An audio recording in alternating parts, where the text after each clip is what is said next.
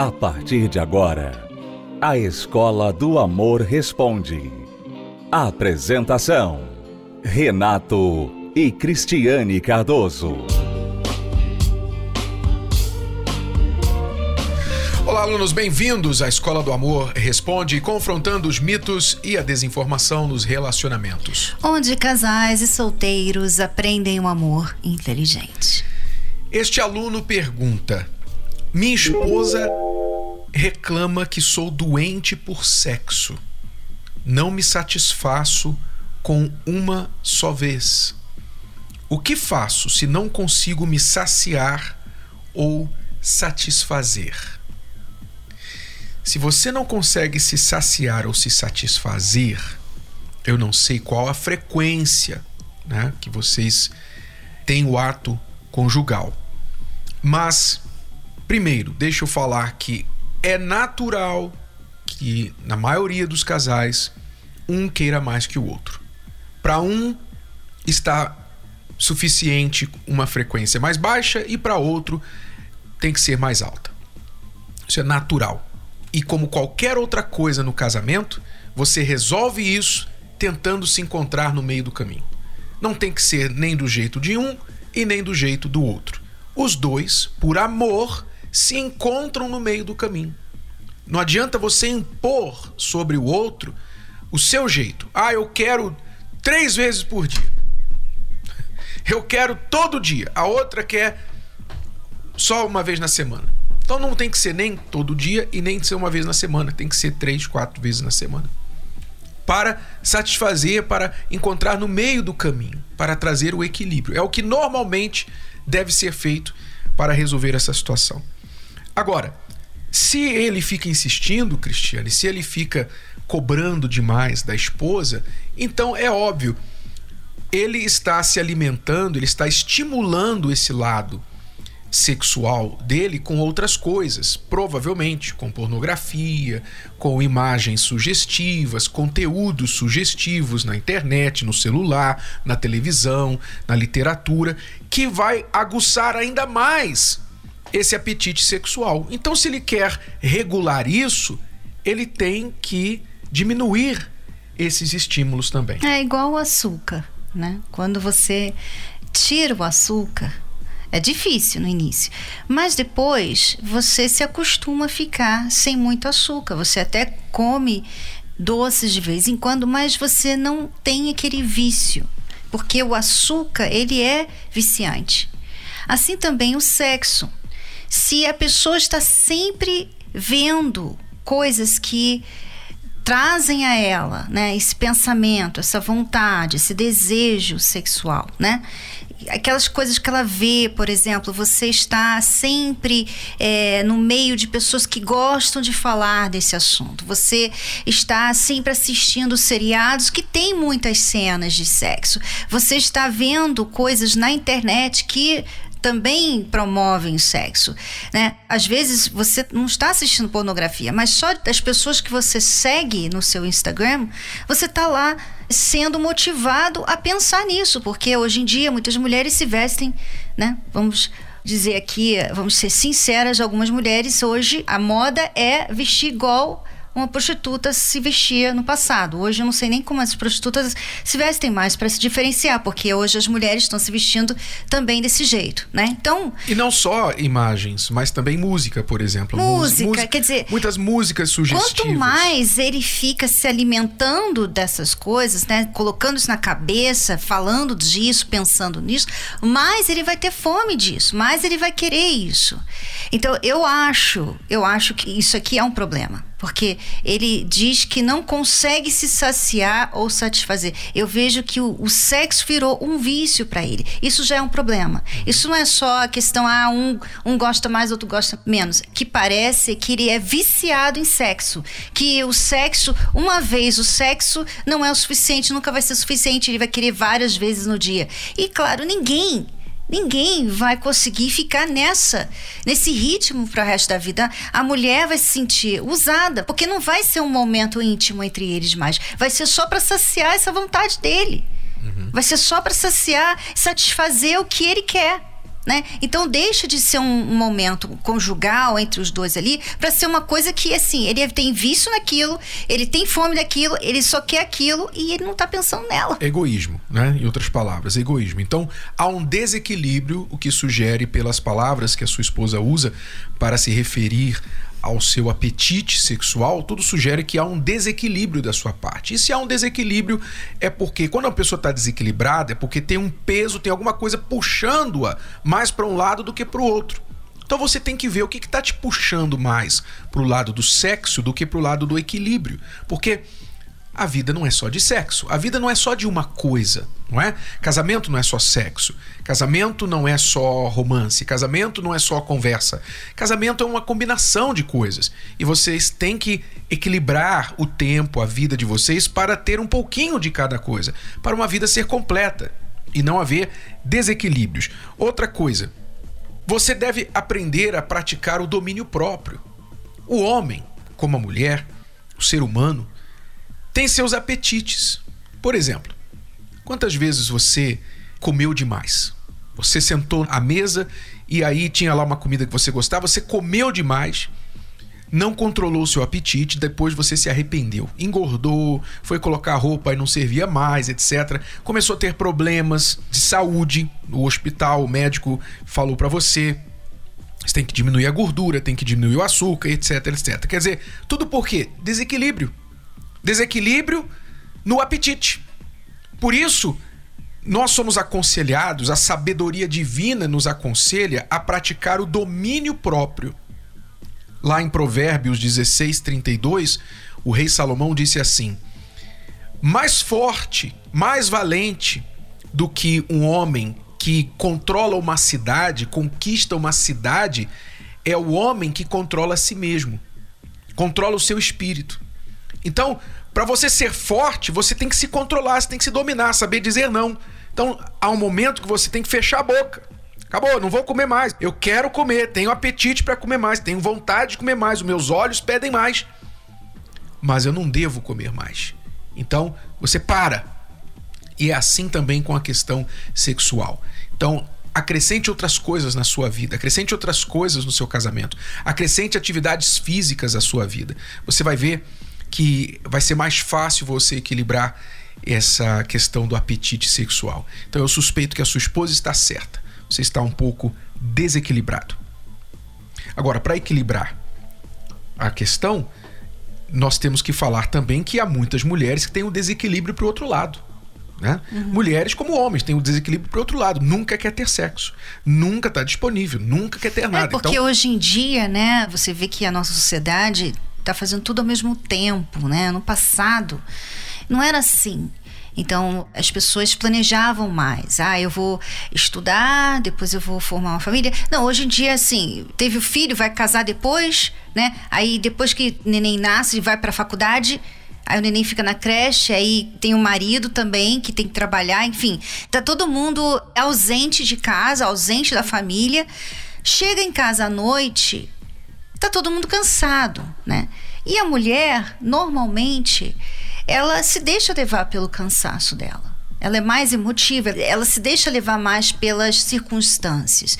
E aí, por isso, muitas mulheres hoje deixam o sexo para o dia de folga. Né? O sábado, né? Ou aquele dia do mês que eles não vão estar tá fazendo nada no dia e ela, ah, esse dia pode. Quer dizer, ela deixa uma parte tão importante do casamento, que não é uma coisa só física, né? O sexo ele está muito ligado à intimidade do casal, à vida, à parceria do casal. Às vezes você pensa que aquilo ali é só um ato físico, é só para né, saciar a vontade física de alguém, mas não, é muito mais que isso. O sexo liga o casal. O sexo faz do casal um só. Então é um ato espiritual também.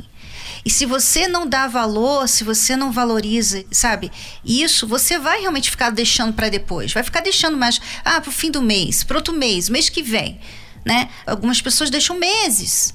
Ficam meses sem ter nada. E sempre com a desculpa, não, mas eu tô cansado, eu tenho muita coisa para fazer, eu tô irritada, eu tenho muito estudo, eu tenho que estudar, eu tenho filho, eu tenho isso. Quer dizer, Tudo isso é válido, mas assim como você tira um tempo para tomar banho, e você tira um tempo para escovar o dente, para fazer seu cabelo, para se arrumar, você tem que tirar um tempo para o sexo no casamento. Senão, isso também é desequilíbrio. Tá? Então, nós não devemos andar nos extremos, nós devemos andar no equilíbrio, no meio. Sempre é bom lembrar isso. Deus é equilíbrio. Se você olha a criação de Deus, tudo tem um equilíbrio. Se você tira o equilíbrio das coisas, então entra o caos. Eu não creio que é isso que você quer para o seu casamento.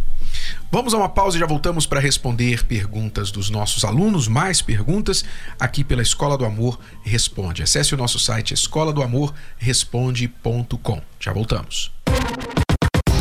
Falar sobre sexo para muitos é um tabu.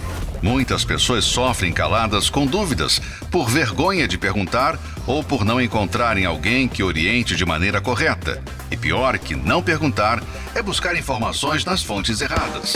Sabendo desse anseio por respostas, o casal Renato e Cristiane Cardoso realizou uma palestra sobre o tema Sexo em um Casamento Blindado Os Segredos da Intimidade Total. De uma forma descontraída e ao mesmo tempo informativa, eles esclarecem dúvidas e explicam, sem rodeios, pormenores da vida sexual do casal que vão abrir sua mente. Casados serão imediatamente beneficiados. Noivos, não se casem antes de assistir, pois vocês aprenderão a lidar com o sexo antes do casamento. E solteiros se sentirão mil anos-luz à frente de seus amigos. DVD Sexo em um Casamento Blindado Adquira já o seu. Mais informações acesse arcacenter.com.br ou acesse online através da plataforma Univervídeo. Acesse univervideo.com. univervideo.com.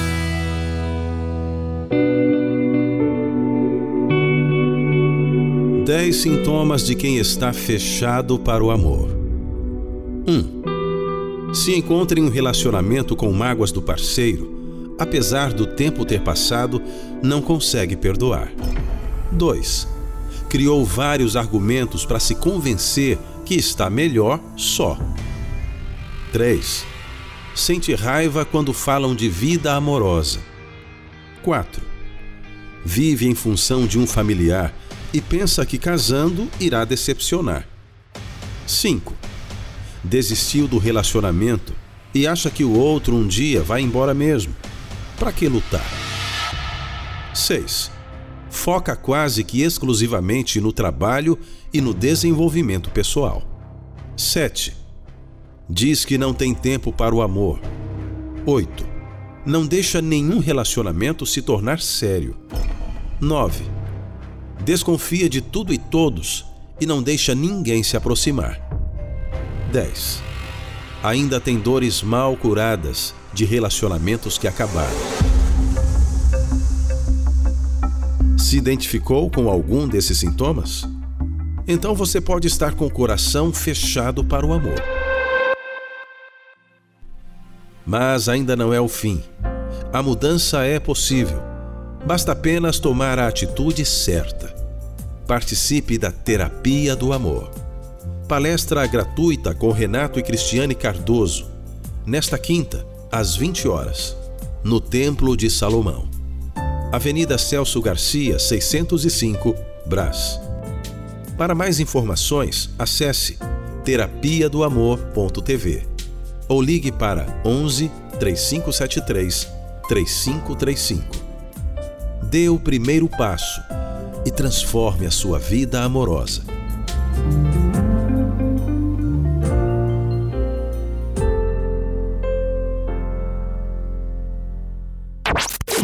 Você está ouvindo A Escola do Amor Responde com Renato e Cristiane Cardoso. Vamos a mais perguntas dos nossos alunos. Oi, bom dia. Eu me chamo Thaís, moro em São Paulo e estou passando por um momento muito difícil na minha vida. Eu sou casada há seis meses praticamente e no meu relacionamento agora veio surgindo as traições. E quando a gente namorava, também tinha, mas ele sempre falava que ia mudar, sempre falava que não iria fazer mais. e parava por um tempo. Agora a gente pegou, tirou todas as redes sociais, porque a gente sempre brigava por causa disso. Quando foi agora, eu descobri que ele estava usando o Instagram escondido de mim, não tinha me falado nada e mentia, me enganava.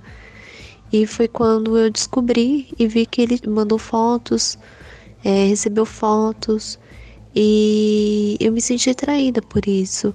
E eu não sei, eu tenho, eu não confio, eu tenho muita desconfiança dele. E eu gostaria de saber o que eu faço para me mudar isso, porque agora eu me sinto mal, eu me sinto envergonhada, porque eu não quero terminar e voltar para casa dos meus pais. Porque eu saí sabendo, né, que eu eu saí da casa dele sabendo que eu iria ter que enfrentar vários obstáculos. Só que isso está me deixando muito oprimida. Eu não saio da cama, eu não quero fazer mais nada.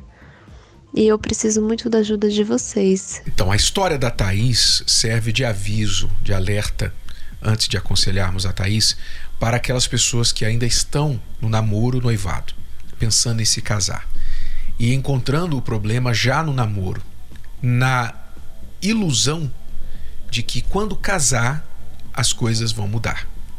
Não mudam, como a Thaís está aí agora descobrindo amargamente. Não mudam.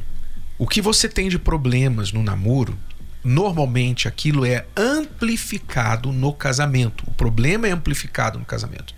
Se você sente falta de atenção no namoro, você vai ter mais falta de atenção no casamento. Se você sente agressividade, tendência a controle no namoro da parte da outra pessoa, isso vai aumentar no casamento. E também aqui, se houve traição no namoro, que é a época que você está mostrando o seu melhor lado.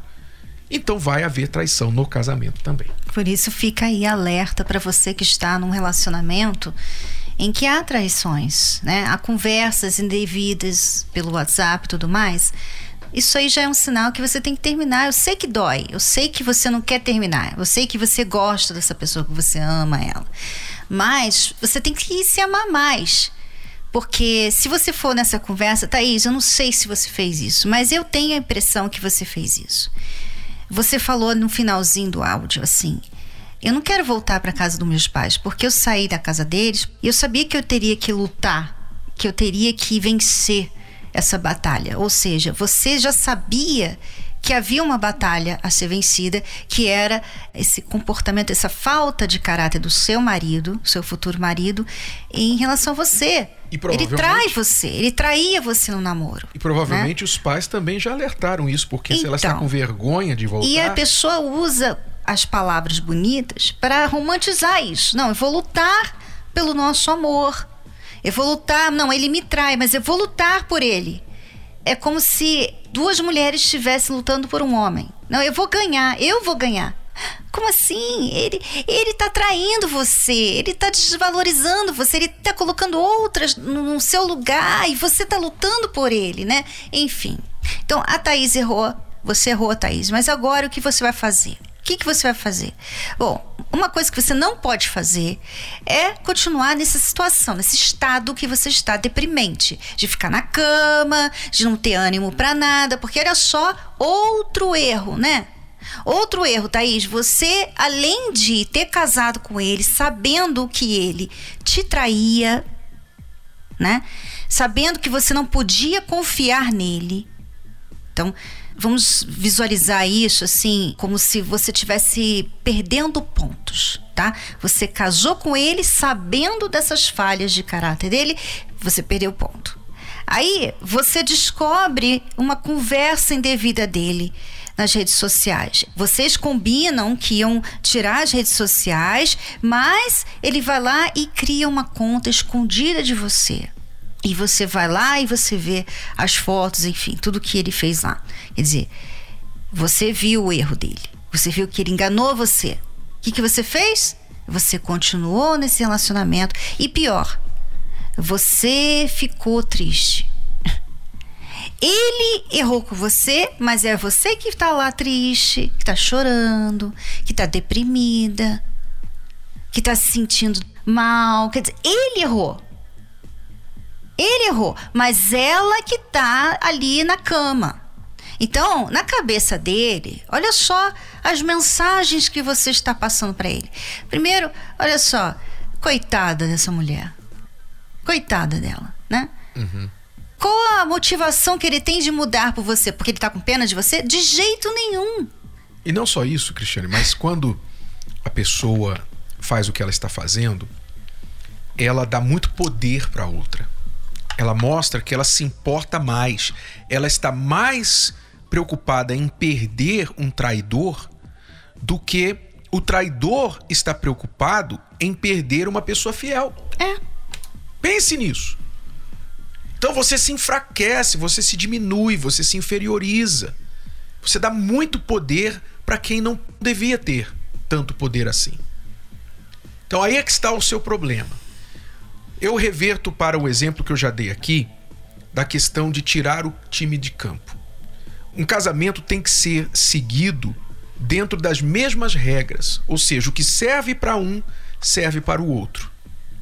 Se ele está mentindo para você, está te enganando por redes sociais, não é? Vocês combinaram tirar as redes sociais, daqui a pouquinho você descobre que ele está lá nas redes sociais novamente. Ele te traiu ainda no casamento. Então, você não pode continuar jogando esse jogo sendo que você se conduz por um conjunto de regras e ele por outro. O seu conjunto de regras é falar a verdade, não trair, ser fiel, etc, etc. O conjunto de regras dele é totalmente diferente. Então, como vocês vão jogar esse jogo? Impossível. Como fazer então? Como agir então?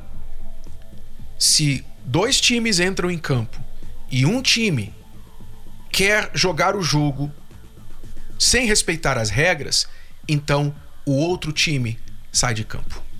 Não vai ter jogo. Acabou. Não quer dizer que vai acabar o casamento necessariamente.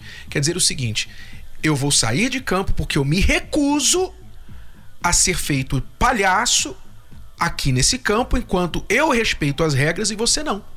Então eu vou sair de campo. Quando você aceitar as regras desse jogo e obedecê-las, a gente pode jogar esse jogo novamente.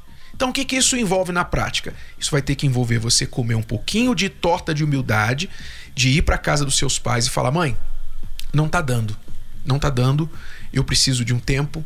Se você me aceitar aqui e mostrar para ele que você não vai ficar com ele enquanto ele não aumentar os padrões dele. Se ele não chegar até o padrão, o nível que você espera desse casamento, recuse-se a engajar novamente. Com é, ele. e isso aí não é desistir, não, tá? Isso aí não é desistir. Você está lutando. Você continua lutando. Mas você está lutando com o amor inteligente. Isso é e faça a terapia padrões. do amor. É. Faça a terapia do amor por vocês dois. Todas as quintas-feiras, às 10 da manhã, 3 da tarde, 8 da noite, tem as palestras que vão ajudar você não só a recuperar o seu casamento, mas também sair dessa depressão em que você está. Fica a dica. Acesse o site terapia do amor.tv. Você está em São Paulo, Thaís, então vem aqui ao templo nesta quinta-feira, 8 horas da noite. Bom, alunos, é tudo por hoje. Vamos voltar amanhã, neste horário, nesta emissora, com mais Escola do Amor Responde para você. Acesse o nosso site escola do amor responde.com. Até lá. Tchau, tchau. Tchau. Você pode ouvir novamente e baixar esse episódio da Escola do Amor Responde no app Podcasts da Apple Store e também pelo Spotify e Deezer.